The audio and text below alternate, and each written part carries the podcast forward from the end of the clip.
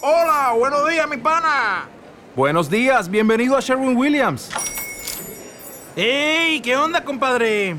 ¿Qué onda? Ya tengo lista la pintura que ordenaste en el ProPlus app. Con más de 6.000 representantes en nuestras tiendas listos para atenderte en tu idioma y beneficios para contratistas que encontrarás en aliadopro.com. En Sherwin Williams somos el aliado del PRO.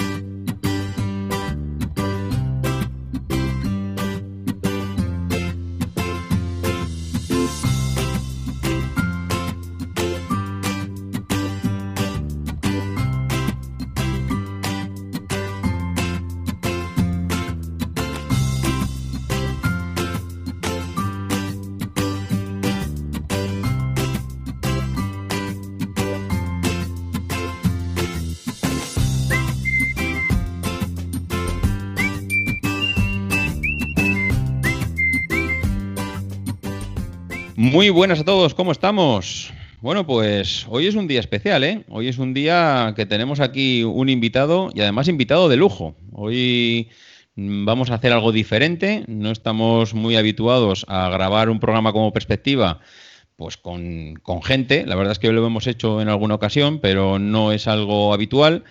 Pero hoy sí, hoy vamos a hacerlo porque como queríamos hablar de Amazon, Amazon pues tengo la sensación de que pasa un poco desapercibida dentro del día a día, pero está tan metida en nuestras vidas que no nos damos ni cuenta. Y hoy pues vamos a tener la suerte de contar con alguien que, vamos, lo podemos definir como experto tranquilamente en Amazon y además que tiene un recorrido y un currículum que, que ya nos gustaría a muchos. Luis Carmona, buenos días, ¿cómo estamos? Hola, buenos días, David. Pues muy bien, aquí en casa, como, como, como tiene que ser. Como tiene que ser, eso es. Bueno, pues eh, Luis, eh, hemos estado tirando un poco de, de la biografía que, que tiene él por, por, internet. Es una persona que, que nació en Madrid, me ha gustado un poco, Luis, esa parte que dices que, que, te llamaron, que siempre te ha llamado la atención los ordenadores y sobre todo cuando los reyes te trajeron un Spectrum. Ahí somos, sí. vamos, almas gemelas. Sí, sí, sí. Pues tendría yo seis o siete años, seis años creo que tenía. Seis años. Bueno, pues yo no tendría muchos más seguramente. Igual tendría diez, una cosa así. Pero claro, tenía la edad de mi hermano. pues sí, seguro. La verdad es que lo recuerdo, vamos, lo del Spectrum, cuando lo he visto, me ha traído unos recuerdos increíbles. Vaya, vaya comienzos con la informática. Sí. Pero bueno, eh, he visto, Luis, que eres un diplomado en optometría. Esto, la verdad es que para alguien como tú que controla tanto de Amazon, no me lo esperaba. ¿Cómo, cómo has dado ese salto de la optometría a esto? Bueno, ¿cómo has dado ese salto? Ya lo he visto después, pero me choca, me choca, no sé, no sé, hay esa relación entre la optometría, los negocios, Amazon, la verdad es que lo has, lo has relacionado todo, que es increíble, ¿eh? Sí, bueno, yo estudié óptica ¿Sí? y estuve trabajando fuera de, de, Madrid un tiempo y cuando volví, pues abrí mi propia óptica. Ajá. Pero bueno, los principios sabes que son complicados. Sí. Y como era un poco complicado, pues al segundo o tercer año ya empecé a vender eh, cosas de la óptica por internet. En el año, sería el 2005 más o menos. Me ha parecido ver que la, que la primera empresa o tienda relacionada con la óptica la montaste en Londres. ¿O no, es un.? No, no. ¿no? Es no, que me he visto por ahí un, el dato de Londres y no sé si he querido yo relacionar que iba una cosa ligada con la otra, pero igual no. No, no, no, no, no. No, la, la monté aquí, la monté aquí en España. Se llamaba Por Gafas.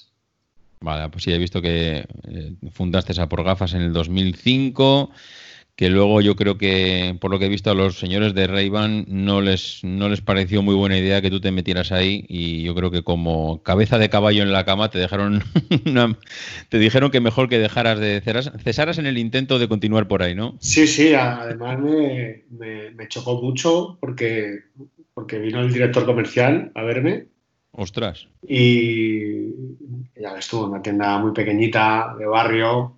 Sí. Me sorprendió, me sorprendió bastante. O sea que yo ya ven, veían ahí la, la, proyección ¿no? online. Lógicamente ellos sabían más que yo en ese momento. No, seguramente tendría muchos más datos, pero es curioso, ¿no? Porque un, alguien que está empezando de una manera un poco modesta, que vengan de ray a, a, digamos, ponerle los puntos sobre las IES, ostras, pues sí que sí que lo veían como una potencial amenaza, la verdad. Claro, es que éramos muy pocos, es que éramos tan pocos, o sea, eh, estaba posicionado no porque tuviese un, un, SEO brutal, sino porque es que no había nadie.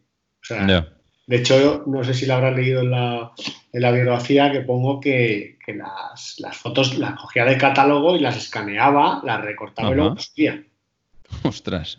Era arcaico, arcaico. Algo manual y bricolaje total, por lo que veo. Total, menudo curro, menudo curro. ya te digo. Bueno, pues después de eso ya prácticamente empezaste a enfocarte en Amazon. He visto que en el 2012 fundaste Sunglasses Restorer, eh, que es una empresa dedicada a la venta de repuestos para gafas. Y que al principio pues entraste a través de eBay, pero que el proyecto ya empezó a tirar para adelante, empezó a crecer y que en menos de tres años, aparte de eBay, ya pues empezasteis además a expandirlos. Cuatro países he visto en la biografía. En el 2013 ya empezasteis a abrir la tienda en Amazon. Ostras, la verdad es que en, en muy poco tiempo os lanzasteis al mundo internacional, ¿eh? Sí, bueno, eh, sí que es cierto que nuestro, nuestro nicho de mercado, aunque ahora lo hemos abierto un poco, es uh -huh. muy concreto, es muy... Bueno, al final te puede comprar gente eh, sí. del mundo, ¿no? Porque son Está cosas claro. muy específicas, donde uh -huh. no hay muchos players en el, en el entorno, entonces, bueno. Uh -huh. Sí, pero fíjate, yo esta mañana ya por mera curiosidad, pues mirando, buscando información, preparando un poco el programa, eh, revisando cosillas, me ha dado por, eh, claro, he visto la, la, fecha en el que, pues ya en 2013 abriste la tienda en Amazon y yo me he quedado pensando y he dicho, ¿cuándo compré yo mi primer producto en Amazon? Digo, ¿vendrá en mi historial de pedidos? He ido a Amazon, he entrado en mi cuenta he buscado todo lo más atrás que podía ir y si no me he equivocado, es desde el 2011 y claro, eh, ostras, pensaba que llevaba, llevaba menos tiempo en Amazon, pero veo que llevo ya nueve años aquí metido y veo que por la fecha en la que abristeis vosotros la tienda en Amazon 2013, pues que pudo ser, no sé si 2011, igual yo ya llegué un poco tarde a Amazon aquí a España o, o, no, pero sí que es cierto que no creo que 2010, 2009, yo creo que esa fecha mm, yo creo que pudo ser un poco cuando empezó a, a aparecer por aquí, porque yo creo que antes que eso será complicado, ¿no? Sí, sí, yo creo que es, eh, fuiste de los primeros compradores, yo creo, en Amazon España, ¿eh? fuiste de los primeros pues, primeros. No sé, la verdad es que no tengo referencia. Tengo las referencias de cuándo de cuando empezó Amazon a funcionar, pero de cuándo llegó a España no, no lo he encontrado. Pero bueno, también es verdad que igual pudo llegar en una fecha y luego hace falta que, que, te acostumbres, que lo veas, que hagas un pedido, que bueno, que empieces a tomar conciencia de que existe la compañía como tal. Pero bueno. Sí, es que eh, porque hay como dos, dos, dos pasos. ¿no? El primero es cuando abres la tienda Amazon.es. Uh -huh. Y luego el segundo paso, que es cuando ya realmente empieza a ser más conocido y a tener más ventas, que es cuando eh, instalan su primer centro logístico. Yeah. ¿Vale? Porque, por ejemplo. En, en, en, Australia llevan muchos años, pero uh -huh. no tiene centro logístico hasta, bueno, supongo que dentro de poco, si no lo han hecho ya, lo, lo pondrán.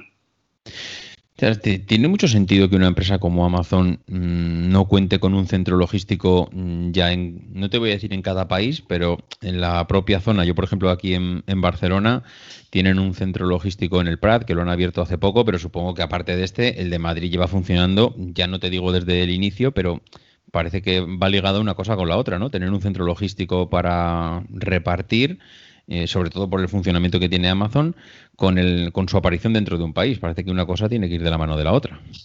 Sí, lo que pasa es que, bueno, ahí yo creo que para a lo mejor empezar a abrir camino, porque al final, bueno, yo creo que a lo mejor la, la proyección o la planificar el centro logístico lo hacen a lo mejor a más medio plazo. Uh -huh. Pero bueno, para empezar a operar en un país y para que la población a lo mejor tenga un poco de contacto con la, con la web, con la manera de, sí, sí, sí, de funcionar de Amazon, porque bueno, hay muchas importaciones, exportaciones, se puede enviar a todo el mundo, entonces eh, yo entiendo que lo hacen por eso. Ok, hombre, yo creo que de todas maneras, igual hacer una breve introducción de, la historia de Amazon, yo creo que igual, dado que vamos a hablar mucho de, ella, aunque solo sea algo muy, muy escueto, yo creo que merece la pena.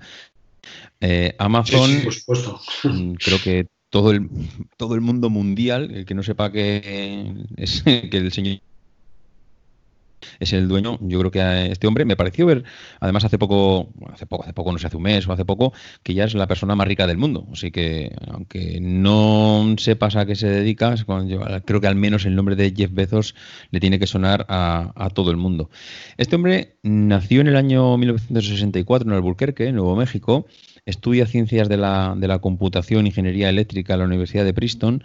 Eh, trabaja en sus primeros años en Wall Street y bueno, también se le nota que es un emprendedor, ¿no? Es una persona muy inquieta, empieza a, ver un poco el tema de los negocios online y eh, confunda pues en 1994 en, en Amazon pues eh, creo su primera compañía.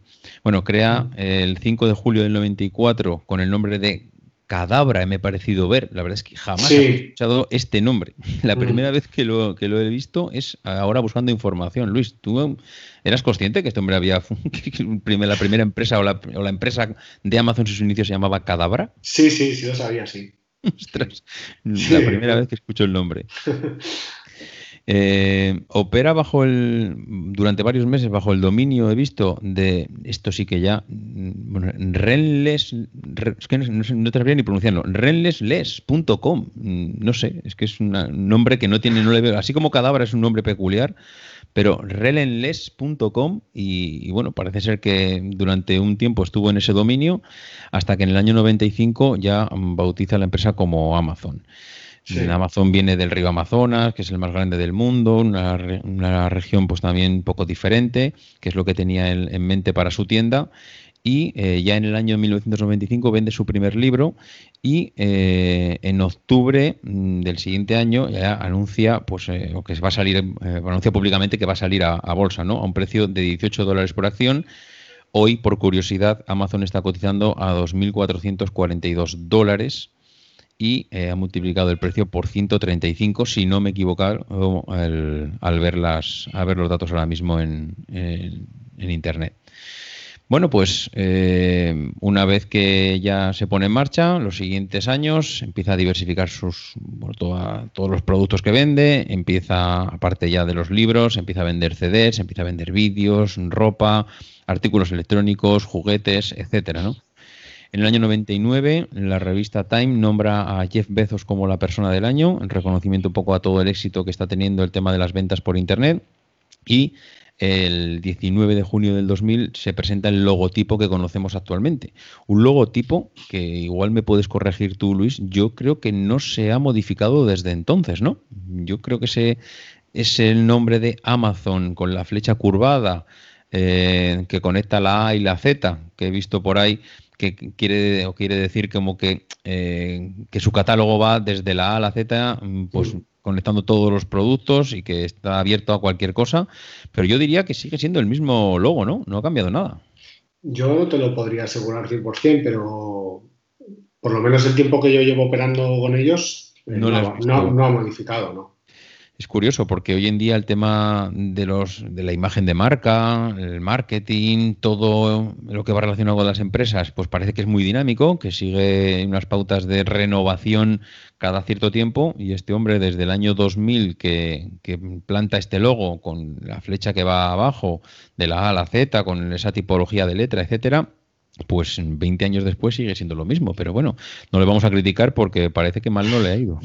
No, no, no. Yo creo que, que prefiere invertir en otras cosas que en, que lo que es diseño. Eso es, eso es. Tal cual. Bueno, pues en el 2000, en el 2000 hace el cambio de logo, en el 2005 incrementa sus ventas un 25%, eh, alcanza ya unos beneficios bestiales, eh, se produce también el lanzamiento de Amazon Prime, su primer programa que tiene para socios. A los dos años, en, en noviembre del 2007, eh, pues ve la luz, yo creo, por lo que no sé, igual me lanzo a la piscina, pero iba a decir por uno de los productos que más repercusión le dio a, a Jeff Bezos, que es el tema del Kindle. El Kindle es un lector de libros que te voy a ser sincero, Luis, yo pensaba que eso iba a ser un fracaso total. Fíjate que soy un visionario total, pero estaba convencido que sí, que iba a ser. No, yo no lo veía. Estamos hablando de 2007. Mm, si no me falla la memoria, creo que es el año en el que mm, se presenta el iPhone.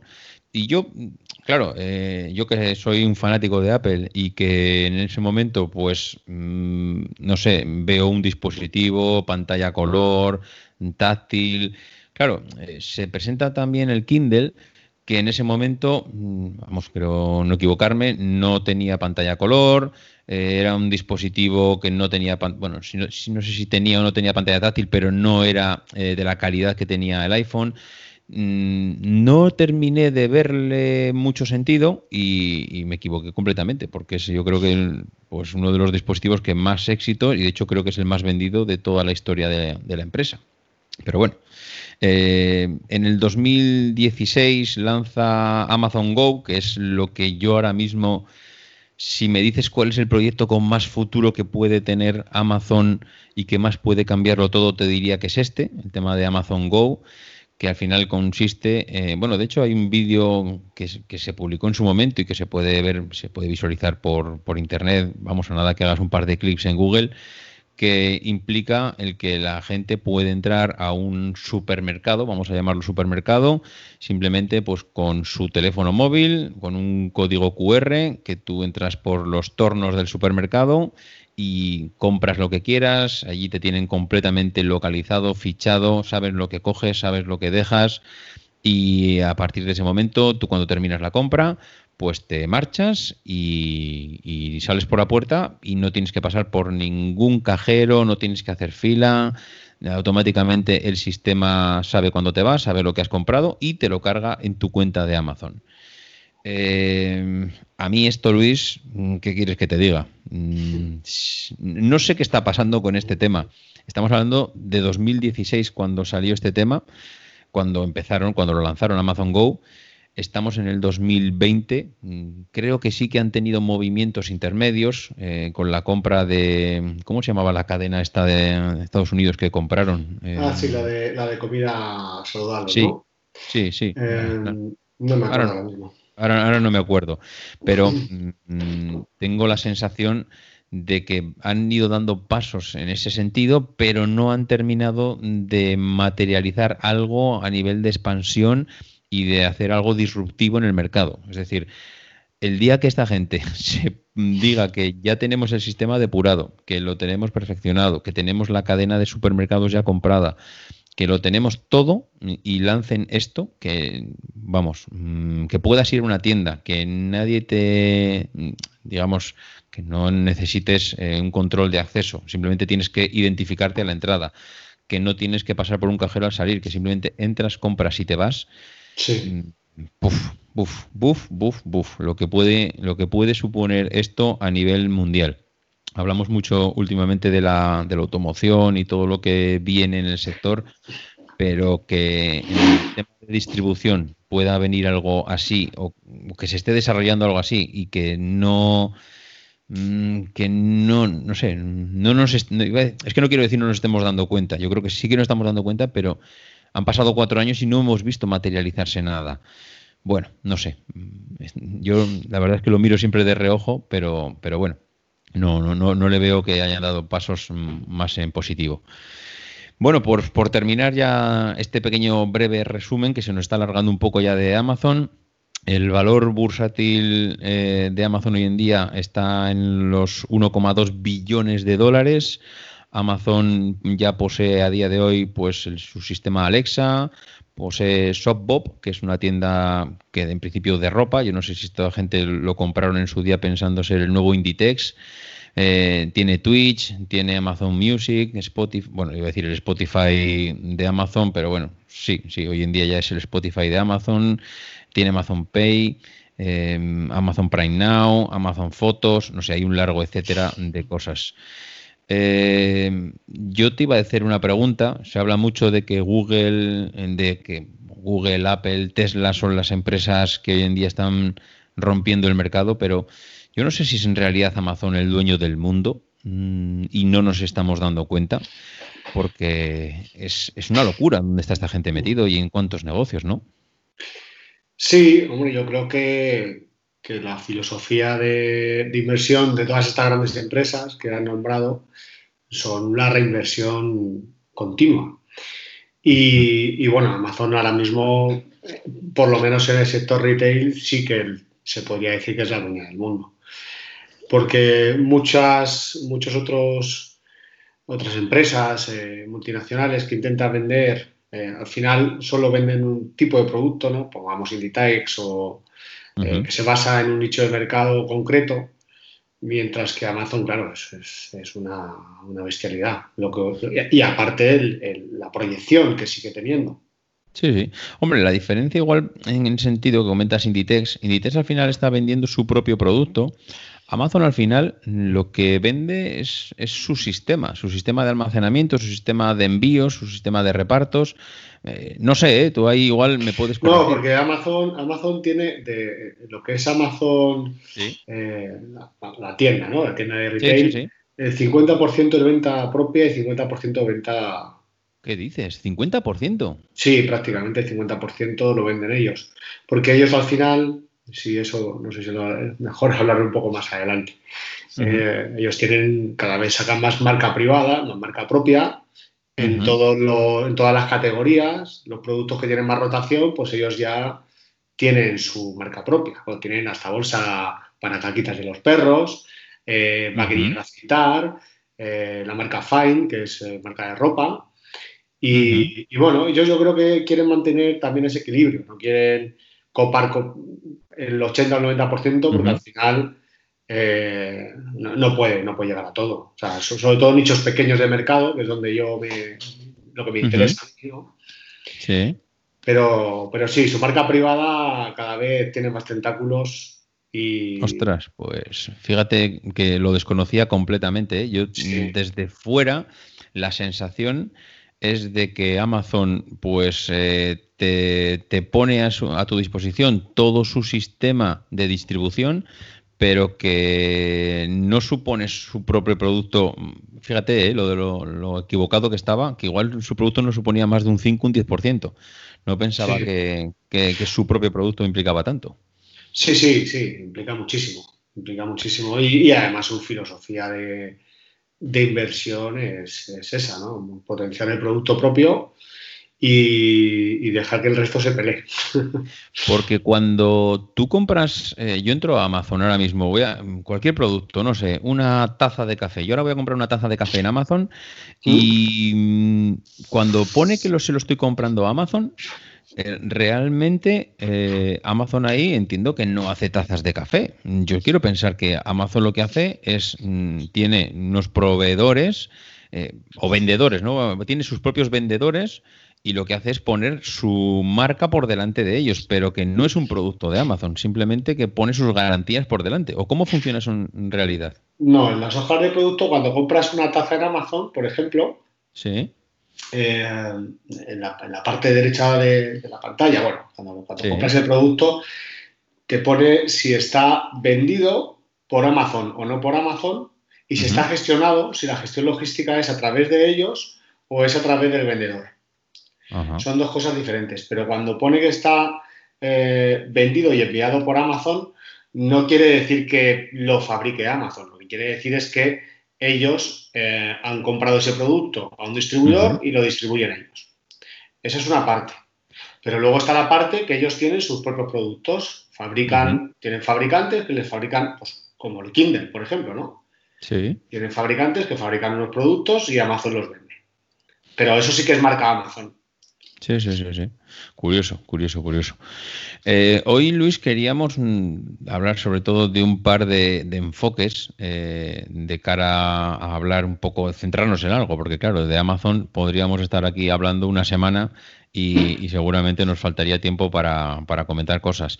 Mm, sobre todo dos, eh, dos, cosillas, dos puntos, dos pinceladas, que sería un poco las oportunidades para minoristas, pues los minoristas en cuanto a, su tamaño y las oportunidades en función del tipo de empresa. Un poco ver un poco cuáles son esos dos puntos de vista eh, de Amazon para esos pequeños. Porque claro, yo tengo, tengo en mente al vendedor de barrio que tiene una tienda, pues en el, iba a decir en la ciudad o en el pueblo, que tiene una tienda pequeña, que el alcance seguramente es la gente de su barrio, que se quiere pues meter en el negocio online y que está pensando en, un Amazon. Mm, realmente esta gente em, a día de hoy sigue teniendo oportunidad de hacerlo o llegan tarde al sector. No, en Amazon en España y en Italia todavía hay bastantes oportunidades de negocio.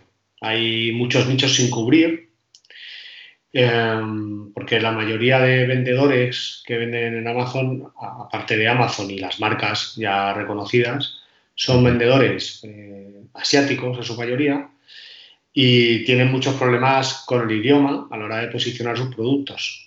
Entonces, eh, una persona que tiene una empresa en España que conoce su producto bien y que tiene una capacidad de hacer las hojas de producto atractivas, pues sí que tiene, tiene bastante cabida.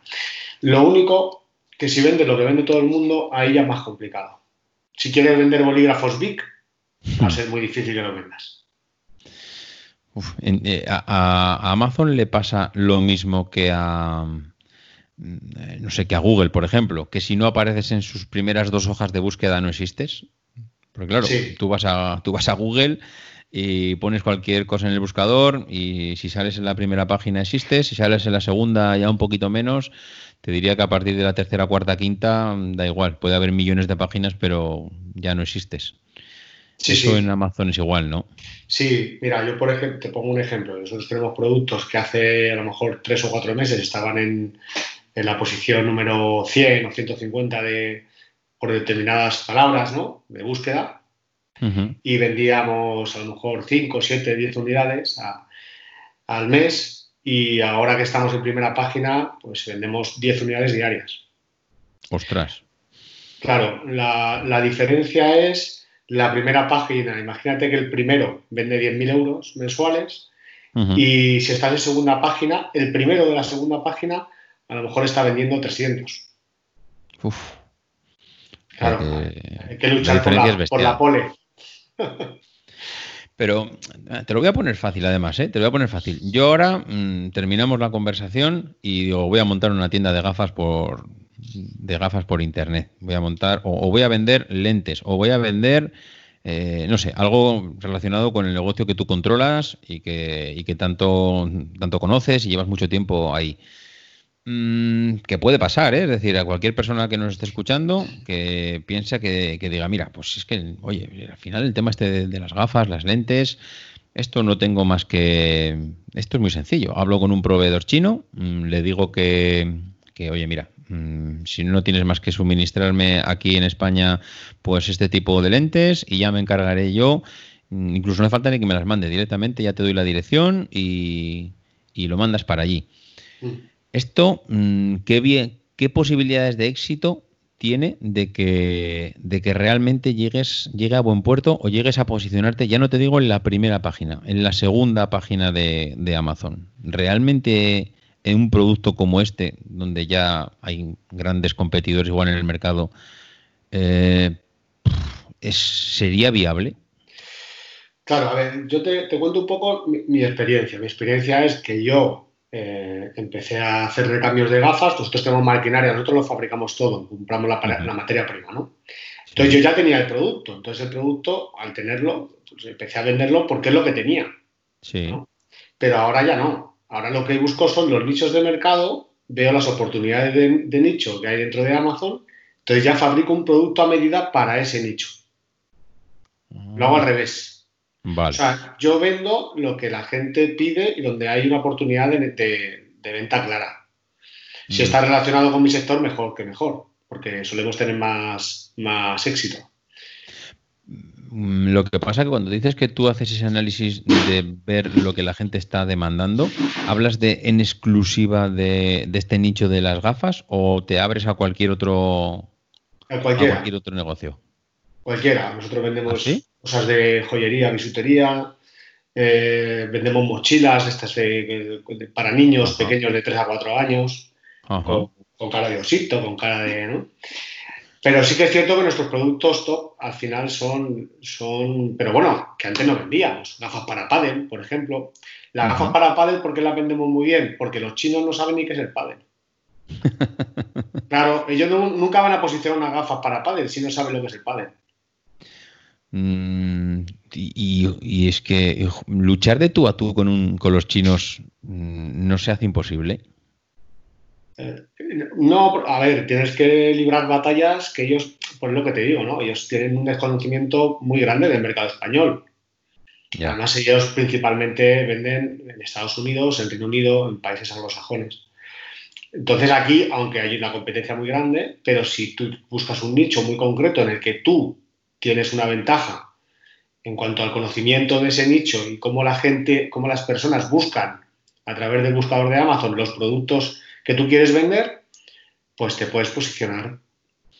¿Y cómo es, cómo es ese día a día de alguien como, como tú, por ejemplo, que está en Amazon, que está buscando oportunidades? Porque claro, es que estoy viendo que al final el trabajo que, que realizas tú o que realizan otros está basado, porque siempre se hablaba de que no, es que y siempre se pone el mismo ejemplo, es un poco ya manido, pero bueno, eh, Inditex. Inditex lo que hace es adelantarse al mercado, es ver qué es lo que se está poniendo de moda y tiene una velocidad bestial en, coger y fabricarlo rápidamente y que algo que está de moda en las ciudades más cosmopolitas del mundo, en Nueva York, en París, en Roma, eh, Madrid, pues que rápidamente esté en las tiendas de Inditex de todo el mundo y para eso hay que estar muy atento para saber qué es dónde, hacia dónde van las tendencias, hacia dónde va la moda.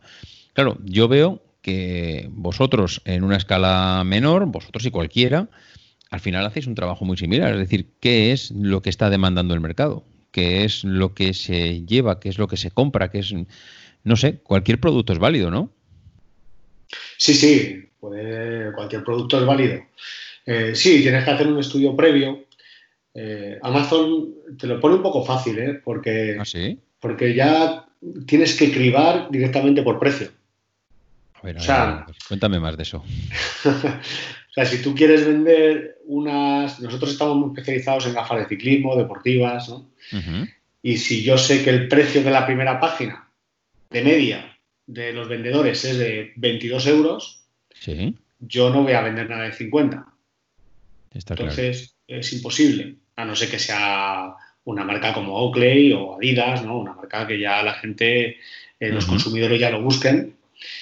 Y eh, entonces ya, ya al cribarte por precio, pues ya tienes que empezar a localizar proveedores que te den un producto de relación calidad-precio muy bueno, que eso es muy importante, lógicamente.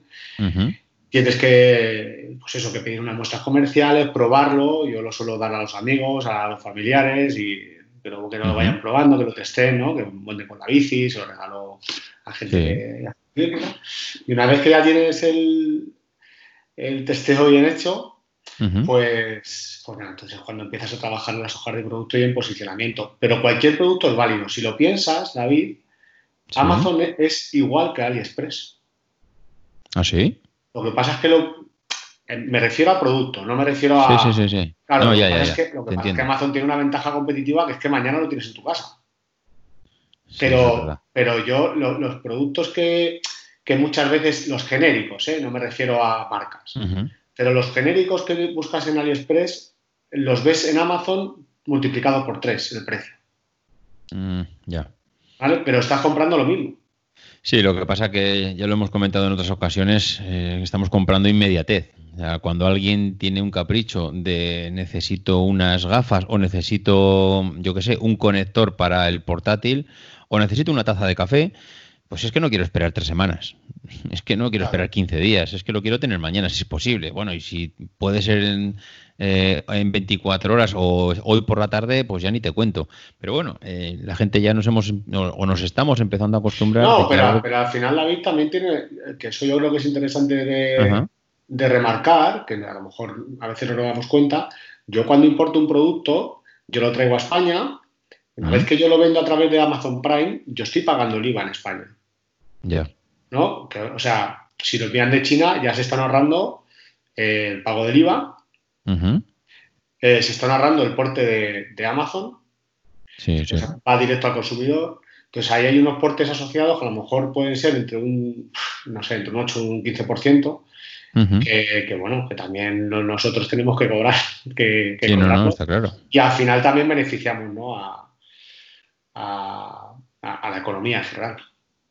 Y el tema, por ejemplo, de, claro, tú te traes, un, yo qué sé, mira, voy a comprar un producto a mi proveedor que está, no sé, da igual, no vamos a poner China, vamos a poner que está en Croacia, que fabrica un tipo de producto muy, muy concreto, me lo traigo aquí a España.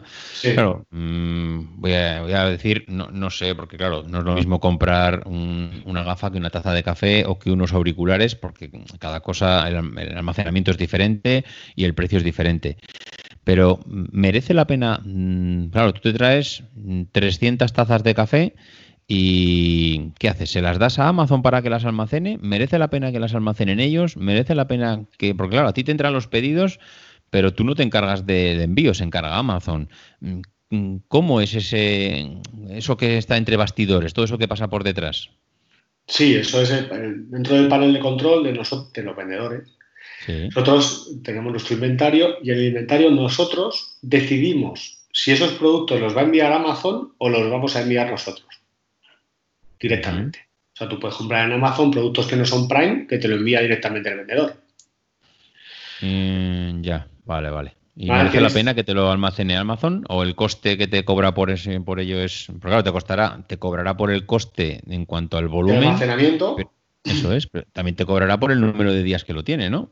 Porque claro, si yo te doy una cuchara que me vas a vender, pero la cuchara llevo tres meses con ella y en los almacenes, pues tú me dirás. Sí, eso es, David. Lo que hace Amazon es eh, cobrar por metro cúbico de almacenaje y luego tiene dos, periodos, ¿no? Tienes como dos pagos. Pero bueno, metro cúbico no me lo sé ahora de memoria, ¿eh? pero creo, que, creo que ronda 16 o 18 euros cada seis meses. Bueno. Vale, entonces yo mis productos como son muy pequeñitos, pues en un metro cúbico me, me, me cabe en 300.000 euros de venta, ¿sabes? Entonces no, no me, no me preocupa, vamos, yo ni lo tengo en cuenta. Para mí es un dato, hombre, si ya tienes colchones, la, cosa, puede, la cosa cambia. Eh, te, cobra por almacenamiento prolongado, como has dicho. Si lo tienes más de X tiempo, pues esa tarifa es mayor. Eh, sí que compensa, compensa y mucho. Compensa ¿Sí? ¿Compensa que lo tengan ellos? Sí, sí, compensa y mucho. Primero porque tu, tus ventas eh, se incrementan en torno a un 10 o un 15% de las ventas son, son, son mayores porque es tu producto es Prime. Porque es que a Amazon, a los clientes Prime les encanta que los productos no los envíe nadie que no conoce. Quiere que los envíe Amazon. Pero que, un producto sea Prime implica que el producto se va, que se va a enviar en un determinado tiempo, que no tiene gastos de envío. ¿Hasta dónde llega que un producto sea Prime? No, el producto Prime quiere decir que la gestión logística la realiza Amazon. Vale. Entonces tú te olvidas. Tú ya sabes que la gestión de logística de Amazon se encarga de, que tu producto llegue al consumidor. El consumidor también lo sabe y le da una fiabilidad extra, ¿no? Vale. muchas, muchas Aparte, eh, el, precio de envío de, Amazon, lo que nos cobra a los, a los vendedores por envío, es muy razonable. Son, precios que desde un, un, euro y luego lo, lo, más, lo que es para mí más interesante es que ese mismo envío a Alemania a lo mejor son dos euros y medio. Ah, bueno, claro, eso es verdad. Ahí, ahí tienes toda la razón. Yo no había caído en eso. Que, que, claro, es que no estás hablando solo del mercado nacional, tú estás hablando de que tu producto de Amazon, que lo puede tener en su centro logístico de Madrid, eh, te lo puede mandar él internamente con sus propias gestiones a Alemania, a Noruega, donde, donde sea, ¿no? Eso es el primer paso. El segundo paso es, es que hay un programa que se llama Programa Pan-Europeo, no sé si lo conocerán, David.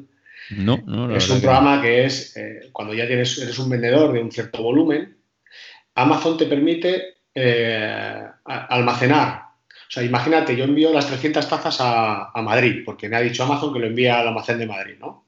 Entonces Amazon, una vez que lo tiene en Madrid, lo distribuye en los diferentes almacenes de toda Europa en función de eh, las estadísticas de venta previa. O sea, si he vendido más en Alemania, me va a mandar un porcentaje mayor de mis productos a Alemania. Y ya está allí. Entonces, cuando se analiza una venta de un alemán, al día siguiente tiene el producto. amigo.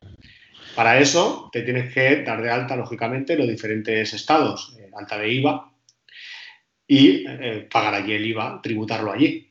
Pero claro, eh, es, que, es que solo puedo hacer lo que hemos hablado, ¿no? Lo puede hacer una empresa muy pequeña. O sea, una empresa con un trabajador, si le va más o menos relativamente bien, porque ese coste puede ser en torno a 5 o 6 mil euros al año. Pero bueno, pues tributar allí, bueno, aparte que el IVA en algunos países es, más bajo que aquí, y te ahorras el porte, porque claro, si envías de Alemania a Alemania, el coste ya no van a ser 2,50, a lo mejor es 1,40. Mm, ya. Pero, eh, claro, es que yo me estoy poniendo en la piel del minorista pequeño. Realmente no es una locura todo este tema de las ventas internacionales. Es decir, Em, es que lo extrapolo un poco al autónomo que conocemos aquí en España, ¿no? Es decir, el autónomo en España que es una persona sola o que eh, al final se dedica a su trabajo. Claro, este hombre cuando se cuando trabaja y tiene que hacer sus IVAs y sus declaraciones y sus cosas, tiene normalmente una gestoría que se ayuda de, que, pues oye, hazme esto, hazme lo otro. Eh, Mm, todo ese tema de documentación, papeleos y demás eh, historias, al final casi todos los autónomos en España se apoyan de alguien que controla de ese tipo de leyes, porque si yo soy, y me lo invento, un pintor, pues conozco mucho del tema de pintura y me dedico a pintar pisos, pero pues me apoyo en una gestoría para que me ayude a gestionar toda la parte, digamos, toda esa burocracia y temas de hacienda que necesito. Pero claro, ahora me pongo en tu lugar, que estás vendiendo en España estás vendiendo en Alemania, que tienes que tributar en Alemania y en Francia y en Inglaterra y en Italia. Eh, ¿Cómo gestionas eso? Una persona, ¿eso no se hace un poco inviable? ¿No se hace una locura? Hombre, yo tenía momentos muy, muy complicados, ¿eh? sobre todo cuando tenía la empresa en Estados Unidos que decidí cerrarla, porque allí aquello era una locura, porque cada estado tiene su legislación y lo que no puedes, yo puedo pagar el IVA en cinco, en cinco estados en Europa. Lo que no puedo hacer es pagar IVA en todos los estados de Estados Unidos y algunos están exentos, otros no están exentos. Tienes que tener en cuenta de qué almacén sale y a qué estado va. O sea, eso era una locura. Entonces, eh, vamos, el primer año me gasté 18 mil dólares en, abogados y, aún así yo no tenía claro que eso se estuviese haciendo bien. Buah, madre mía. Entonces, bueno, yo ya me costó una medio bueno, no depresión, pero estaba con ansiedad. porque digo, madre mía, como. Digo, no, lo dejé, ¿no? Digo, voy a centrarme en Europa, que, lo, que lo domino más. Eh, hay empresas de. Yo, lo hago con KPMG, pero bueno, hay muchas otras que te gestionan el IVA. O sea, tampoco es algo muy complicado. Sí que, sí que es un poco tedioso al principio, sobre todo porque no conoces ni la plataforma ni cómo tienes que hacer los informes. Amazon te lo facilita mucho. Eh, ¿Sí? sí, puedes dejar un informe y ese mismo informe se lo mandas a... es, igual que una gestoría, ¿no? Local, pero bueno. Sí. Eh, tienen, tienen personas que te atienden en castellano, si quieres. De todas formas, David, es interesante saber que si tú vendes en España a otros países, no hace falta que tengas eh, el IVA hasta que no pases unos determinados niveles de venta. Por ejemplo, Alemania ah. son 100.000 euros. Hasta que yo no venda más de 100.000 euros en Alemania, no estoy obligado por normativa a eh, tributar allí. Bueno, bueno, me dejas un poco más tranquilo, ¿eh?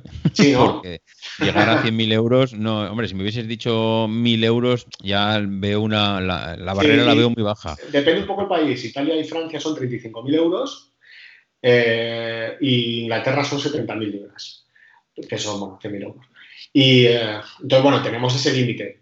Eh, pero tienes que almacenarlo aquí. Si lo, desde, la primera pieza que almacenas en otro país, estás obligado por ley darte de alta en IVA. Si no, Amazon te cierra la cuenta. Ah, o sea, el almacén sí que lo tienes, te estás obligado a hacerlo aquí. ¿Y eso como se lo dices a Amazon? Porque según lo que comentabas tú, dices, vale, yo ahora me pongo a vender en, en Francia o en Alemania, da igual. Mm, como tú dices, oye, de repente los alemanes empiezan a, empiezan a comprar mi producto y coge Amazon y como está viendo las ventas en Alemania, dice, oye, vamos a mandar producto del almacén de España al almacén de Alemania. Claro, tú ese envío de, de materiales, de tus productos, para ti es transparente. ¿O estás informado de que cambian de almacén? No, solo cambian de almacén si tú te inscribes en el programa pan O si tú directamente envías el producto allí, que también puedes hacerlo. El pan europeo solo se, solo, imagínate que yo tengo 500 referencias en mi inventario. Y yo quiero que 50, que son las que más rotación tienen en el extranjero, eh, inscribirlas en el pan europeo. Entonces, solo únicamente esos 50 productos van a estar rotando por todos los almacenes de Europa. Y eso sí que es transparente para ti. Es decir, tú ya dices que estos 50 rotan y pueden estar en Francia, en Alemania, ahí ya Amazon no te informa, ¿no? No, no te informa, no te informa. Pero bueno, realmente, realmente te da igual, porque solo tributas cuando se realiza la venta, antes no. Ah, vale, vale, vale, vale, vale. O sea que pueden estar en movimiento, pero hasta que tú no vendes algo allí es como, como si no estuvieras haciendo nada. Eso es. ¿Y, ese movimiento de stocks, mm, porque claro, tú como persona ya profesional de Amazon, al final tienes que estar, mm, vamos, no sé, ¿eh? igual me estoy equivocando, pero tienes que estar todo el día delante de la pantalla eh, viendo cómo se están gestionando las ventas, dónde se mueven los stocks, qué productos están vendiéndose, cuáles no, eh, tomando iniciativas para ver, oye, este producto por qué no se vende, este sí. ¿Esto es así? ¿Se produce un poco ese tipo de locura de gestionar toda tu tienda? Sí, sí, es un poco... Bueno, al final yo me agendo un par de días al mes, la, semana que viene, el de hacerlo, y en ese par de días pues intento hacer un análisis lo más... Tampoco me obsesiono, ¿vale? Sí que es cierto que cuando Amazon te dice, este mes has perdido 6.000 euros por falta de inventario, pues es como que te da rabia. Pero... ¿Te dice eso? ¿Te llega a decir ese dato? Madre bueno, no, es que Amazon te dice, oye Luis, tú estás dentro de esta categoría y vemos que tu nivel de vendedor es bueno, ¿por qué no vendes esto otro? ¿Ah, sí? ¿Te llega a proponer incluso negocios? Sí, sí, sí, te lo propone, sí. Y te dice, y, te, hace un plan de reinventar. O sea, a mí me mandan unos informes semanales, me dice, Luis, esta semana tienes que reponer esto, esto, esto, esto, esto y esto para, quedarte, para no quedarte sin, sin stock. Para que nosotros, como somos fábrica, pues oye, pues, nuestras, a veces no podemos llegar a, a, todo. La gestión logística es complicada.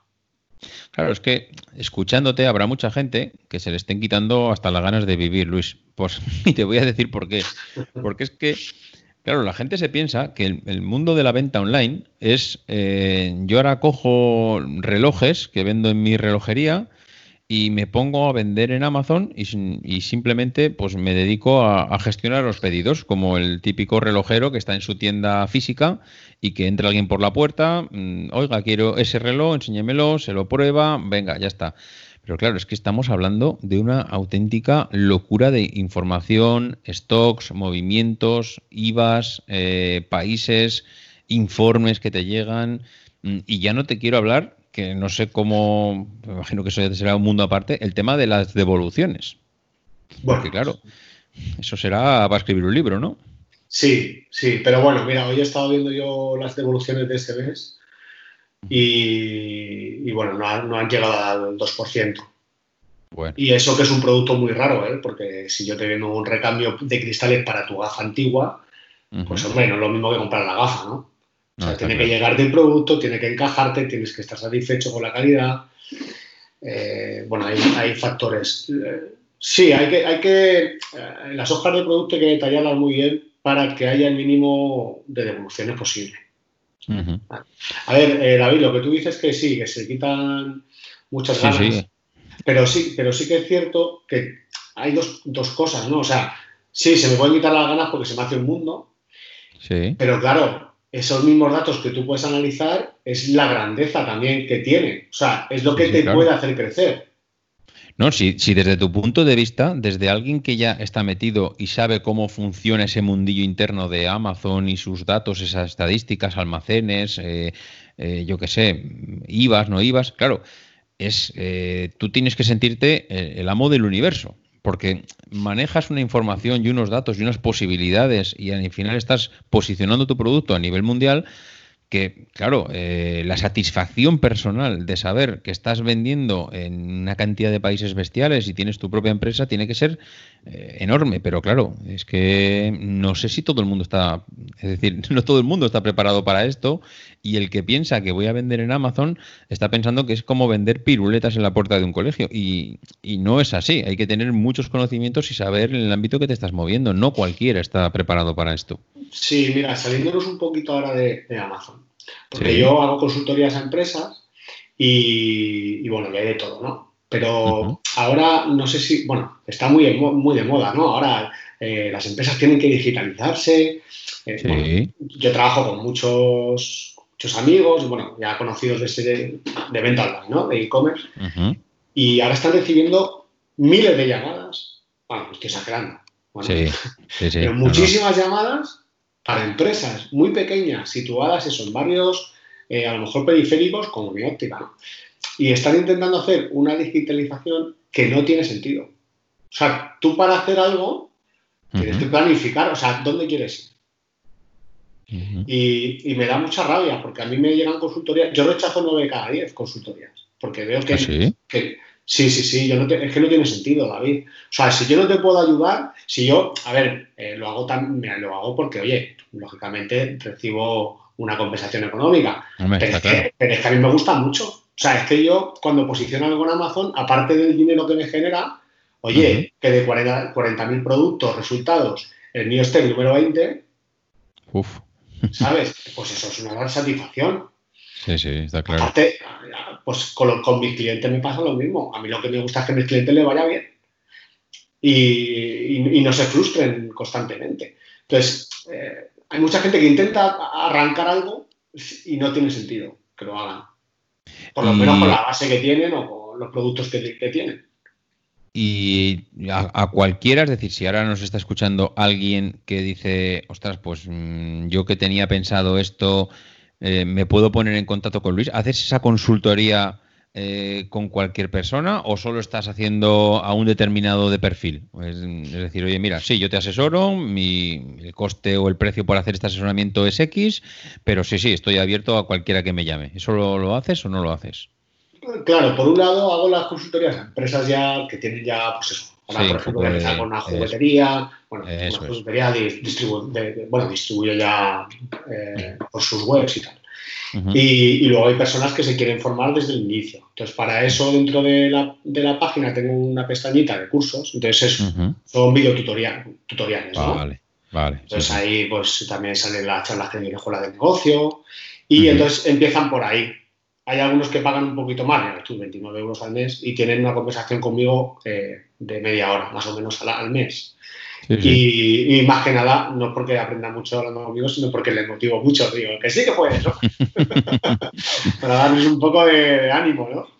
No, es que, vamos, a mí no me parece una tontería, ¿eh? porque al principio esto tiene que ser muy locura. eh, estoy pensando en todas estas personas. A- ayer lo veía, veía las imágenes de, de Nissan, de los trabajadores que, que están ahora mismo pues, con unas perspectivas muy negativas, que se van a quedar en la calle.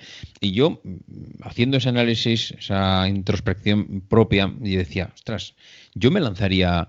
Es decir, si ahora mismo yo trabajo en una empresa, me quedo en la calle, me lanzaría al mundo online. Claro, si no vas de la mano de alguien, es que directamente estás muerto. O sea, es que mm, es imposible el si no tienes una mínima guía entrar en esto. No sé cómo entrarías tú en su momento. Es decir, no sé si fue pico y pala total o también recibiste un- una guía para entrar en esta historia. Eh, te, eh, te refieres a Amazon, ¿no? Sí, sí, sí, sí. Sí, hombre, Amazon sí. Yo con mi, con mi leve dominio del inglés, pues empecé, eh, cuando, cuando abrimos la empresa en Estados Unidos, pues empecé ahí a formarme. De hecho, eh, eh, parte de, de, lo que sucede ahora, ¿no? Del conocimiento que tengo ahora es de haber estado ahí en Estados Unidos, porque allí la competitividad es mucho mayor. Entonces, tienes que estudiar mucho más el mercado para posicionarte bien. Entonces, eso me lo traje aquí a Europa y por eso ah, hubo un antes y un después. O sea, yo, tenía, yo no, entendía el posicionamiento como tal, como lo entiendo ahora, ¿no? Y el, y el, buscar un producto concreto. Entonces, sí, sí, yo, de hecho, ahora me sigo formando. Mira, yo tengo un, un chico que me forma. Sí. Vamos, que yo le pregunto las cosas, porque es, un, es un chaval que vive en Estados Unidos, es asiático, y tiene dos productos en Amazon. Dos. Dos productos. Dos productos. Y vende aproximadamente dos millones de, de dólares al año. Ostras. Y, ese, claro, se, tira, se dice, no, no, yo cuando encuentro un producto, que tengo, o sea, lo tengo que reventar. Yo soy, de yo soy de otra opinión. Digo, yo prefiero tener 100 que vendan 1000 que uno que venda 100.000, porque siempre va a poder llegar a Amazon y decir, lo fabrico yo. Sí, sí. Entonces te quita el producto y si te quita el producto, estás muerto, prácticamente. ¿Y eso, eso mm, conoces alguna experiencia que haya, que haya pasado? Es que eso, puede pasar, ¿eh? te puede hacer esa, voy a decir, marranada, entre, comillas, es decir, ostras, estoy teniendo un éxito brutal en tu tienda, ahora coges y me haces la competencia tú. Sí, sí, sí pasa. Sí, ¿eh? Sí, sí pasa mucho, pasa mucho. Ahora cada vez pasa menos porque los productos de alta rotación ya los tienen ellos. pero, pero al contrario de lo que piensa mucha gente, ¿no? Que dice, no, es que si lo vende Amazon ya no puedo competir sí se puede competir. Hay muchísimos casos que hay productos, imagínate, una tienda de campaña, ¿no? Pues que hay vendedores que venden mucho más que Amazon. Porque Amazon no puede ser el mejor en todo. Siempre habrá alguien que si está muy especializado lo haga mejor que tú. No, no, seguro. Aunque en economía de escala no pueda competir, pero da igual. Sí, pero en conocimiento. Claro, hay otras herramientas. De hecho, hay hojas de producto de Amazon que son penosas, que, dice, joder, aquí aunque esté Amazon me da igual, porque lo tienen. Claro, porque cuando él ve que a lo mejor sus expectativas no se cumplen, como que lo abandonan un poco. ¿no? Mm, Entonces, pues, ahí buscas tú tu, tu, hueco. Pero sí, cualquier persona puede vender. En Amazon no es para nada complicado, eh, pero bueno, tienes que invertir un poco de tiempo y formación que es lo que veo yo en las consultorías que a veces me echa para atrás, porque hay personas que quieren hacerlo como ya muy rápido todo. Ya. Y entonces, claro, es que ya empezamos con mala. Bueno, claro, es que si yo quiero vender algo, mm, yo ahora termino la conversación contigo, acabo súper motivado y digo, oye, mira, a mí Luis me ha puesto las pilas y quiero vender. Mm, no tengo nada, ¿eh? es decir, no tengo ni el producto, pero sé que quiero vender en Amazon y me quiero dedicar a esto. Yo casi prefiero que no tenga nada, David. ¿Ah, sí? Sí, sí. Porque el que tiene algo dice lo mío es lo mejor, lo más bonito y lo va a comprar todo el mundo. Si no tienes nada, al final está mucho más abierto a cualquier cosa. Sí, tienes que empezar a buscar qué es lo que realmente funciona en el mercado. Y... Claro, si ya estás agobiado porque tienes que sacar tu stock de 10.000 piezas, ya. pues ya empezamos con mal pie. Mm, interesante, pues es verdad, y tienes toda la razón.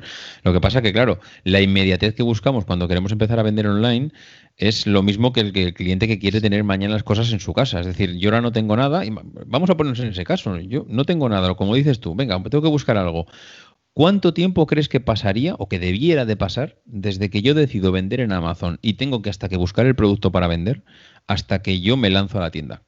Un tiempo. ¿Cuánto debiera de pasar hasta que yo me forme, aprenda, vea tutoriales, hable contigo, busque información? No sé. Pues mira, yo creo que desde que tú, desde que empiezas a buscar un producto, lo encuentras, eso también tienes que contar, y empiezas a vender en Amazon, eh, a, tener tu inventario, o sea, ese producto dentro de, en el catálogo de Amazon, por decirlo de alguna forma, yo creo entre dos y tres meses. Si eres un, si no sabes nada, ¿vale? Si no sabes nada.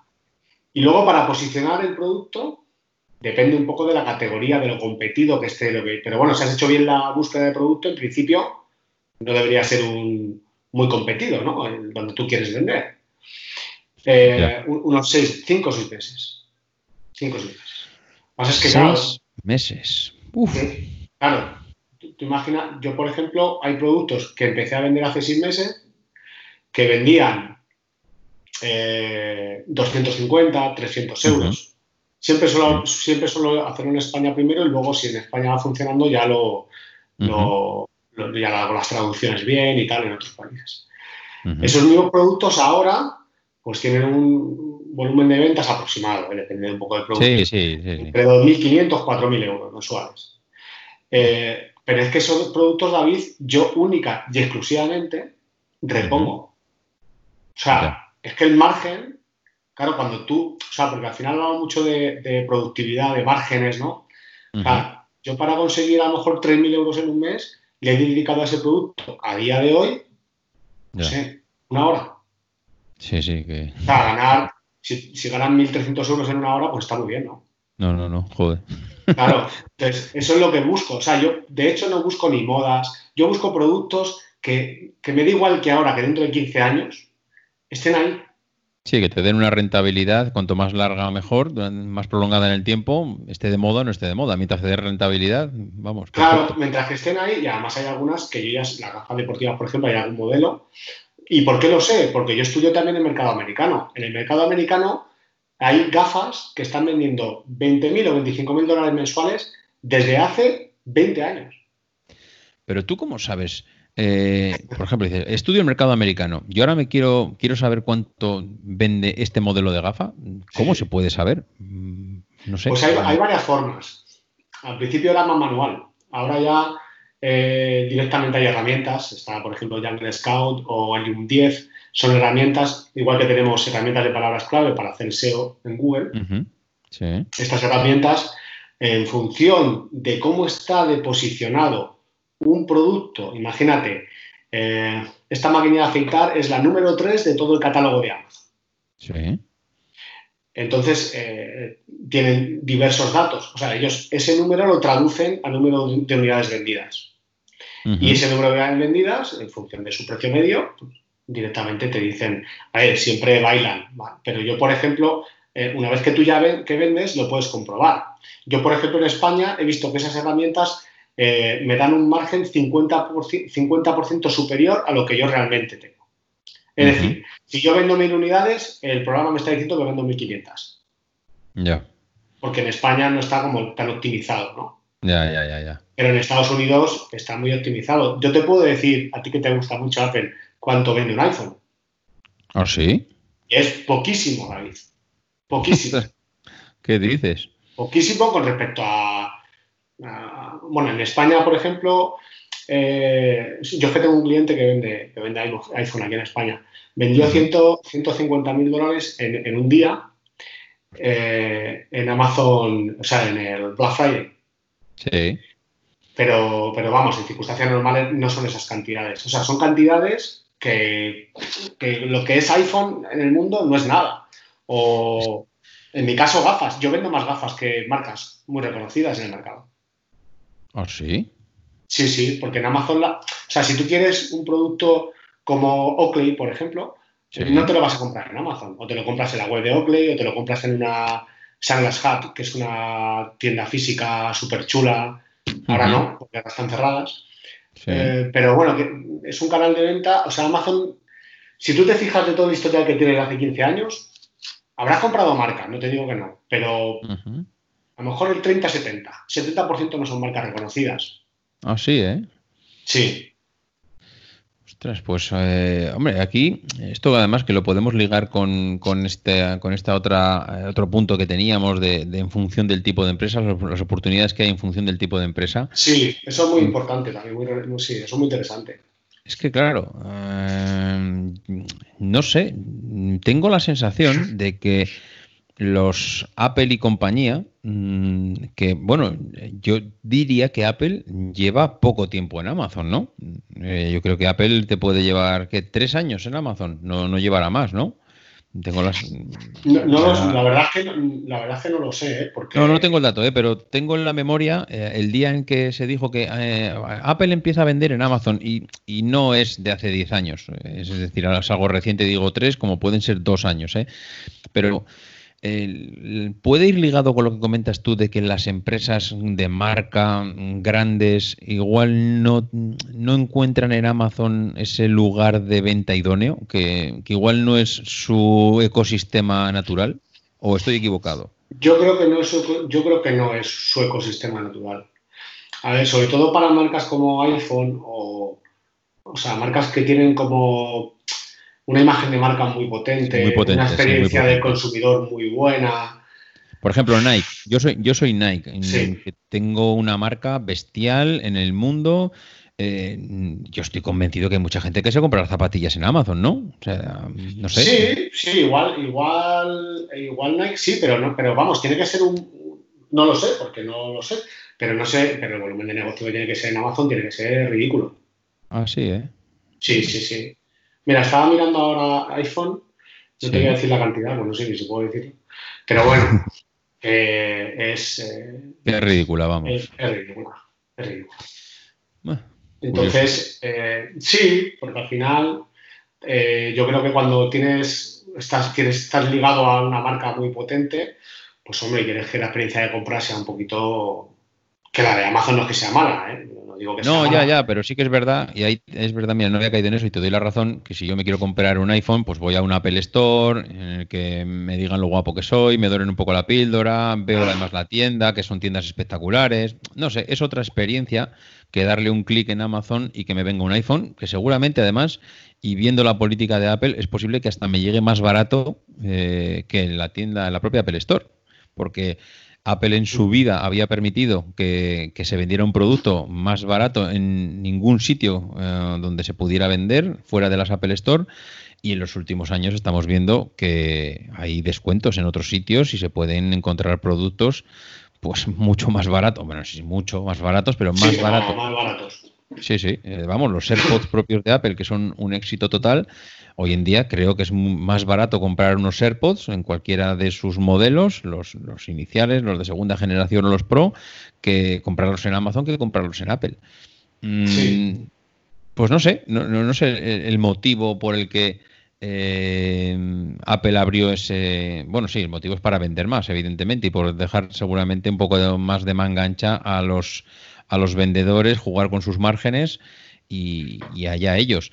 Pero, pero sí que es cierto que si me tengo que comprar un producto de Apple, pues igual busco otra experiencia diferente. Y ahí ya mm, no sé cómo lo quieres ligar con el tema del función del tipo de empresa, porque claro, en función de las oportunidades en función del tipo de empresa puede ser en función de la dimensión de la empresa, en función del producto que vende la empresa. Sí. Mm, A ver, yo cuando hago las consultorías siempre lo que más me, lo que necesito saber es si eres un distribuidor o tienes tu propia marca. ya. Porque si eres distribuidor, en Amazon compites con, con gente muchísimo más grande que tú y además eh, empresas internacionales. O sea, si quieres vender, eh, bueno, te he puesto antes, el- da igual, ¿no? Cualquier, Sí, cualquier, una zapatilla Nike, por ejemplo, Sí. y hay 18 vendedores que venden la misma zapatilla, pues es muy complicado que tú seas el más barato, porque Amazon ahí te va a posicionar si eres el más barato y además lo gestionan ellos, el envío. Mm, mm, mm. No, es Entonces, claro, Sí, sí, sí, dime, dime. ahí hay una guerra de precios, ahí es donde tiene la percepción, eh, en ese tipo de productos, el cliente tiene la percepción de que Amazon es barato, ¿vale? Aunque, no lo, aunque no lo es, porque bueno, tiene muchas comisiones y entonces tú las comisiones las tienes que, que, que poner, en- en- las tienes que cubrir, ¿no? Sí, sí, pero, claro. pero no te puedes ni imaginar, David, no, pero te lo digo, esto es, es que esto me gusta decirlo mucho. Yo he tenido consultorías con empresas que vendían 10.000 euros al mes en un producto determinado y tenían unas pérdidas de 500 euros al mes, Que sí. te lo juro. Y además, además al principio yo pensaba que era como, bueno, será una excepción, ¿no? Sí. Eh, es una empresa que a lo mejor no está bien estructurada. No, no, pero es que luego me, lo vi que era como una tónica. Que, claro, si tú no fijas un precio mínimo de venta del producto y, y lo da, porque tú tienes una opción en Amazon que es, bueno, yo, si este vendedor baja el precio, yo lo bajo más. Ah, sí, puedes, puedes hacer eso. Te deja Pues, configurarlo en sí. función del. Tienes una, que es, eh, una, una herramienta que es automatización de precios. Ajá. Entonces tú dices, bueno, pues mi precio mínimo es tal y mi precio máximo es tal. Entonces, si no hay ningún vendedor y solo estás tú, pues se te pone el precio más caro que has puesto. El precio más alto, sí, sí. Si se va, si se va, si estás compitiendo por ser el primer vendedor, pues se va bajando el precio, bajando el precio, bajando el precio y llega un momento Que claro, vas allí, joder, pero si ha vendido 10.000 euros y has perdido 500. O sea, pero esto no te interesa, ¿no? O, Sí, en principio Claro. no parece muy interesante, ¿no? Claro, sí, sí, pues, pues te sorprenderías, ¿eh? Las empresas serias, o sea, vamos, que, son empresas. Claro, tienen otros canales de venta, tampoco se, se preocupan mucho porque si tienen un volumen de negocio grande, Ya, ya. tampoco están ahí pendientes todo el día de lo de Amazon, lógicamente. Pero, pero ser distribuidor en Amazon es muy, muy, muy complicado. Hay que hacerlo de forma. ah, bueno, hay que dar una vueltecilla. Se pueden hacer cosas, pero es complicado. Mientras que si tienes tu propia marca, ya es Sí. tu propia marca, tú ya compites con otros, con otros productos, no con otros vendedores. No, claro, claro, evidentemente. Ahí ya con tu propio producto se pueden hacer más cosas. Lo que pasa es que según lo que estás planteando, si eres muy pequeño en Amazon, pues tienes complicación para posicionarte. Eh, si eres muy grande, igual tienes otro tipo de complicaciones en cuanto a que eh, igual no es tu canal de distribución principal, igual, no sé, tu imagen de marca allí tampoco se queda muy potenciada. Igual lo que, lo que es interesante en Amazon es ser alguien intermedio, ¿no? Alguien igual como vosotros, que, que ni es una multinacional ni es el, el chico de la esquina de la tienda que está vendiendo 20 productos. Sí, yo, yo pienso que sí. Yo pienso que es lo ideal. O eh, hay otra pata, por ejemplo, eh, nosotros eh, trabajamos con un, un distribuidor de, de joyería y tiene su línea de negocio, productos, el distribuidor, pero ha creado una línea única y exclusivamente para el canal de Amazon. Claro, los contactos los tiene, la potencia pu- puede invertir, ¿no? Entonces al final es otra línea de negocio diferente. Mm, No voy a hacer lo mismo que estoy haciendo, sino que voy a intentarlo por otro lado. Sí, sacar un producto específico para eso. Eso es, ¿no? Ya tengo otro canal de venta diferente y, y, bueno, me puedo hacer una expansión internacional que a lo mejor de otra forma no podría. O sea que hay, mucha, hay muchas hay muchas cosas que hacer. No, ya veo que, que tiene muchas vertientes, hay mucho donde jugar, eh, hay que estar muy pendiente de las reglas del juego, de ver lo que hacen los demás, qué no hacen. No, la verdad es que no es un yo pongo, el- yo cuelgo el producto, lo pongo a la venta y me olvido. Veo que hay que estar continuamente haciendo esa gestión de, de cómo van, qué hacen los demás, qué no hacen, qué ventas tengo. La verdad es que da, da para entretenerse, ¿no? Sí, sí, no te aburres, ¿no? El tema de, el tema de los comentarios en Amazon, eso Eso sí que No. Sí, ¿no? Eso es que no sé cómo atacarlo. No sé cuál es la experiencia que tienes tú sobre el tema de los comentarios. Pues es complicado, lo de los comentarios es muy difícil. Sobre todo eso, cuando vendes productos que no son muy normales. Pero bueno, la única suerte es que eh, le a todos los, todos los vendedores que venden ese tipo de productos les pasa lo mismo. Mm, Eh, los comentarios, bueno, hay herramientas para pedir valoraciones, porque valora muy poca gente en Amazon, sobre todo en, en Alemania, por ejemplo, no valora prácticamente nadie, solo valora el que te quiere dar una patada. Ah, sí. Sí, sí, en Alemania son muy exigentes, entonces cuando tienes un producto que no les gusta, pues lo ponen, pero si les gusta es como que ellos entienden que tiene que ser así. Claro, ellos entienden que el producto tiene que ser bueno. Entonces, eh, relación calidad-precio, ¿no? Que sea, que sea bueno. Entonces, en, eso, en Alemania recibimos eh, pocas valoraciones, suelen ser negativas. Es muy importante, las valoraciones en Amazon son muy importantes. Eh, hay, hay un proyecto ahora, porque sí que es cierto que los productos que no tienen ninguna valoración eh, tienen complicado ¿no? el escalar dentro de la Sí. plataforma. Eh, en Alemania y en Reino Unido han sacado un, un- Amazon ha sacado una opción para vendedores que se llama Amazon, Amazon Vine. V-I-N-E. Entonces, si tú te inscribes ahí, creo que tienes que pagar 49 libras, no estoy seguro de todo. Entonces, mandan productos a, a compradores eh, que tienen mucha notoriedad. Eh, entonces, ellos luego hacen una review del producto. Ya. Entonces, tu, tu producto puede escalar de esa manera. Eh. Pero gestionar, gestionar las valoraciones es muy complicado porque eh, tiene unos, unos estándares de calidad. O sea, Amazon no te permite en ningún moti- en- de ningún modo eh, decir, bueno, eh, cambia la valoración y te envío algo para compensarte, ¿no? O- Eso o prohibido, ¿no? ca- Eso está prohibidísimo. Yo he tenido problemas con eso porque no, al principio no lo sabía. Y está, vamos, te cierran la cuenta. Ostras. Es que esa es otra. La, Eso, mira, eso lo, hemos dejado para ahora. Pero bueno, eh, tenemos el performance, que es la calidad del vendedor. Eh, si tú tienes un porcentaje de venta defectuosa de mayor de un 1% y no eres capaz de solucionarlo en 60 días, te cierra la cuenta. Ostras, así, yo, En, Francia yo ya no puedo vender, no puedo vender cosas gestionadas por mí, porque mi problema era de gestión logística. Nuestra empresa está en Canarias, imagínate. Bueno, madre mía. Sí, tenía ahí un hándicap, ¿no? Entonces, eh, en Amazon Francia yo no me di cuenta, estaba en vacaciones y no cerraba la cuenta. Entonces ahora podemos hacerlo gestionado por Amazon, pero no por nosotros.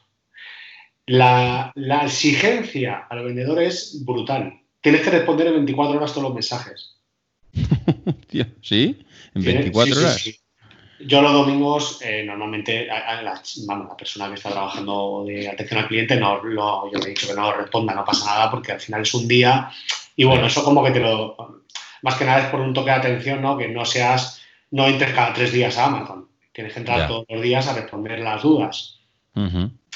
y, bueno, tiene en ese, en ese aspecto eh, súper exigente con los vendedores. De hecho, yo creo que es una de las partes del éxito de Amazon. ¿No? Pues, hombre, supongo que sí. Supongo que cuanto más subes el listón en, los vendedores, más te estás asegurando la calidad de cara al usuario final. Mm, entiendo que si eso lo abres y dejas manga ancha, se puede convertir en una selva. Claro, no, no, no, eso está claro. está claro. De hecho, lo que ven a través de eBay también están empezando a tomar ese tipo de políticas. Sí, ¿no? Sí. Ah, oh, madre mía, eBay. eBay, no sé, tengo la sensación de que se, de que tuvo su época de gloria, pero ahora mismo está un poco, no sé, en un segundo plano, ¿no? Sí, yo hubo una época que vendía muchísimo en eBay, eh, más que en Amazon. Eh, ahora en, Alemania, Alemania es un mercado muy, muy, muy diferente y eh, en, Alemania Amazon y eBay están muy equiparados todavía. En Alemania el consumidor no tiene tanta prisa porque le lleguen las cosas. Ah, no. No, no, eso, vamos, yo lo, que yo veo como, como vendedor, ¿no? Y cuando llegan tarde, es como, no te preocupes, son muy correctos, o sea, con ellos todo es muy fácil, eso sí, que son muy exigentes, eso sí es verdad. Eh, y, bueno, yo eBay lo he dejado para una parte de negocio que tenemos que es de reconstrucción de gafas, ¿no? compramos gafas antiguas y las restauramos. Y eso lo utilizamos eBay, porque ahí ese tipo de, ese mercado sí que yo lo veo más potente en eBay que en Amazon, que en Amazon se compran más cosas nuevas. Sí, eso, eso es verdad. eBay es que ha cogido, o yo creo que le ha costado quitarse ese San Benito de mercado de segunda mano y cosas usadas. Eh, no sé, lo que pasa que luego, o sea, ya, ya tenías ese San Benito mm, y luego además con Wallapop parece que encima vino y le comió parte de la tostada o, no sé si parte o gran parte y ahora se ha quedado un poco en tierra de nadie, porque no soy Wallapop, tampoco soy Amazon, eh, no sé, me, me, he quedado un poco sin identidad. es una caída libre, David. Caída libre. Y sí, metes, por curiosidad, si queréis meteros en Google Trends y ponéis eh, eBay y Amazon en diferentes países, excepto Alemania, que es como que se va manteniendo, ¿no?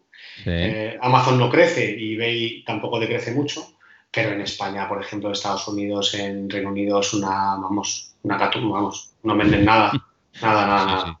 Testimonial, vamos. Sí, sí, sí. En fin, bueno, pues eh, Luis, eh, no sé, hemos hablado de tantas cosas ya durante más de una hora y mira que hemos dicho vamos a ver si nos ceñimos, pero es que aquí te pones a hablar y, seguramente, madre mía, podríamos estar aquí una hora más. Eh, no sé, así cosas que, porque hemos hablado del tema de eh, oportunidades de minoristas en función del tamaño, en función de la empresa. Teníamos un punto por ahí que era la expansión internacional de Amazon. Eh, no sé, no sé. Bueno, eso, eso, me refería más al, en Europa, al tema de lo que te comentaba el pan europeo. Eso es. Luego también tienes la opción, por ejemplo, bueno, pues voy a abrir tienda en, en Japón. Entonces, tú abres tu tienda, claro, tienes que darte de alta eh, como es debido, ¿no? Eh, hay, muchos, hay muchos youtubers que dicen, no, tú mandas ahí el producto y ya se empieza a vender y ya está. No, no, no. Eso tiene, tiene su miga. Eh, entonces puedes unir todas tus cuentas Amazon. Dentro de tu panel de control puedes tener tu cuenta de Estados Unidos, tu cuenta de Japón y, desde ese mismo panel de control puedes monitorizar todas las plataformas. Monitorizar todo. todo. ¿Y eso cómo se compatibiliza con que cada país tiene sus peculiaridades en cuanto a almacenamiento? Bueno, no sé en cuanto a almacenamiento, sino en cuanto a tema fiscal. Ya, eso ya, eso ya es gestión tuya. Ah, sí. Pero tú de ahí puedes ver las ventas de Estados Unidos, las ventas de Japón, o sea, ah, todo lo relacionado con, eh, con, las ventas, productos. Vale, vale, vale, Pero luego la, parte fiscal ya es otro tema. Eso ya es un tema particular tuyo y lo gestionas aparte. Eso es. Ostras, pues eh, hombre, la verdad es que mm, desde el punto de vista que tiene ya una inercia en, Amazon como vendedor, entiendo que la plataforma tiene posibilidades infinitas cuando ya empiezas a conocer de qué va.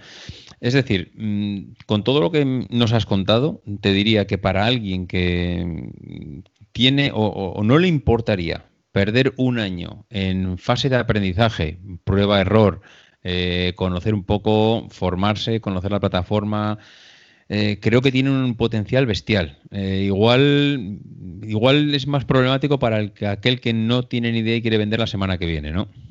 Sí, no, no, para ese, ese lo tiene complicado.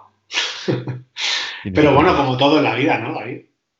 Sí, lo que pasa que es que, mm, no sé, igual, igual yo también tengo ese punto de vista, ¿eh? que, que la gente busca en Amazon esa venta que no tiene en, el, en, la distribución física y que por lo que sea creen que Amazon es eh, poner una foto de tu producto, ponerle un precio y mañana me están entrando los pedidos. Y creo que están muy equivocados. Mm, no, hay más que escucharte durante todo este tiempo que para nada es así. Aquí en España todavía, todavía igual eres capaz de vender algo. Pero en Estados Unidos, que llevan 25 años o 30 años, Allí está súper profesionalizado todo. O sea, allí, eh, como no tengas una estrategia, o sea, al final es como montar una empresa, ¿no? O sea, como, como, no tengas una estrategia clara de lo que quieres vender, cómo lo quieres vender y por qué lo quieres vender, no lo vas a vender. Imposible. Porque, hay, porque hay muchísimas, muchísimas personas que ya lo están haciendo bien. Ya. O sea, ahí igual es más difícil encontrar el hueco, aunque solo sea por la cantidad de gente que lo está haciendo y el tiempo que lleva haciéndolo. Eso es. Eso es. Bueno. de todas maneras, no desalentemos a la gente porque tú mismo nos has dicho que todavía hay nichos de mercado en Amazon. No, en España y en Italia hay muchos nichos. bueno, yo tengo clientes que no, que no, que no tenían, vamos, tengo uno en concreto que, eh, dejó el trabajo y tal y, montó su, negocio en Amazon. El chico muy espabilado también, ¿verdad? y, y bueno, él ya, de hecho, se fue a vivir fuera de Madrid vive en una casa de campo, tiene ahí su, pequeño almacén, sí, y estará vendiendo en torno a los 8 o 10 mil euros mensuales, que a lo mejor ni te queda limpio 2.500 o 3.000, pero en un pueblo viviendo con 3.000 euros vive muy bien. Eso te iba a decir. Si no vives en la castellana, eh, creo que en un pueblo con 3.000 euros mensuales. Bueno, y en Madrid, pueblo, ¿eh? y en Madrid también se puede vivir. Bueno, también, también. Pero sí, te quiero decir que sí es posible. Sí, sí que es posible. A día de hoy es posible pasa es que si pasan muchos años, ¿qué sucederá? Que va a pasar como en Estados Unidos.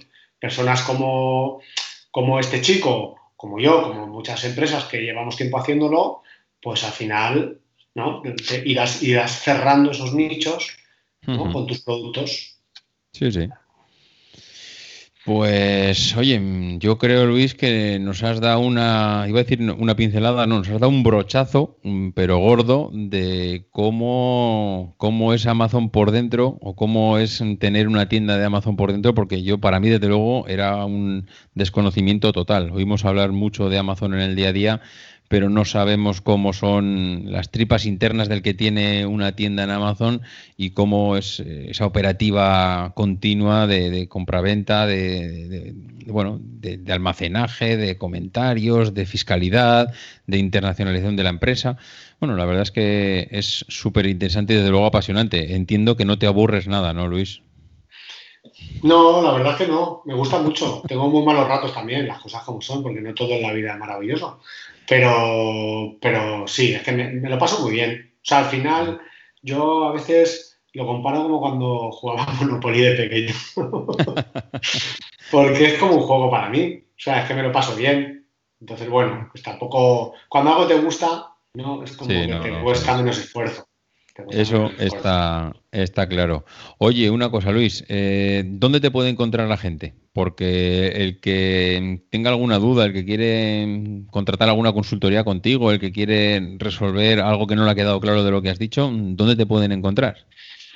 Pues eh, tengo la, me pueden encontrar a través de LinkedIn en Universo Amazon, eh, luego en iTunes o, o iVoox en el podcast de Universo Amazon o en la web de Universo Amazon. Esas tres, eh, por esas tres vías se pueden encontrar. Rápido, Universo Amazon. Sí, sí. Pones Universo Amazon y salgo.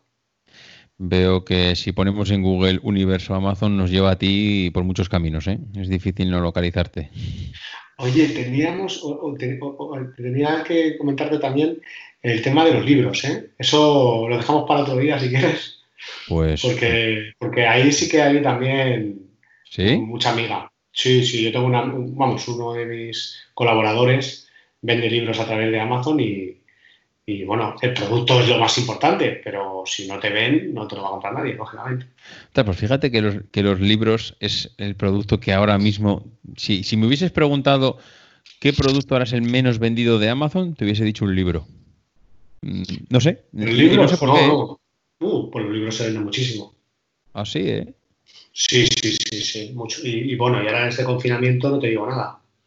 Sí. Bueno, eh, sí, igual ahora no es el mejor momento para hacer esta afirmación que he hecho, pero, pero no sé, estamos en un momento tan tecnológico de cosas tan, eh, no sé, diferentes a, lo que es la lectura de un libro y que parece que el, que el, apasionado del libro va a sus librerías antiguas allí a rebuscar los libros más vendidos, que se me hace se me hace raro que la gente vaya a buscar libros. Eh, claro, hablo, de libros en papel, ¿eh? no hablo de libros en formato electrónico. Igual tú. No, no, no, no, yo me refiero a libros en formato electrónico. Ah, vale, vale. No, me estaba sorprendiendo. Bueno, lo, de papel, pues ya sabes, tú que tienes también niños, pues sí, sí, sí, sí, sí, está claro. No, pero aún así también me sorprende ¿eh? que, el libro en formato electrónico tenga tanta implantación y se venda tanto. Mm, me sorprende. No pensaba yo que a día de hoy teníamos todavía ese negocio tan vivo. Pero bueno, ya igual le dedicamos un, día y conectamos otra vez dentro de una temporada y hablamos de las dudas que nos han quedado pendientes y sumamos el tema de los libros para que nos cuentes cómo es ese mundillo. Vale, pues nada, Luis, un auténtico placer. Muchísimas gracias por dedicarle este tiempo. Y nada, lo malo de esto es que te hemos cogido la matrícula, te hemos fichado y que como otro día tengamos dudas de Amazon te volveremos a llamar. Así que ya te puedes esconder. igual, me, llamáis cuando vendan coches. Ostras, eso ya, como, empiecen a vender coches, ya te puedes dar por, perdido porque te llamamos fijo. Y te lo llevan a una casa. ¿eh? Eso, ostras. Ahí sí que nos debes contar el secreto de cómo lo hacen. Hostia, el tema de los, el tema de los drones. Ahí, bueno, es que no quiero empezar a abrir, ahora mismo melones porque. Vamos a Vamos a cerrar que si no, no acabamos. Bueno, Luis, pues nada, lo dicho, muchas gracias y encontraremos otra ocasión para que nos cuentes más cosas, ¿vale? Muy bien, muchas gracias a ti, que me, encanta tu podcast, David. Pues, pues, nada, gracias a ti y nos escuchamos. Venga, un abrazo, Luis. Hasta luego, adiós.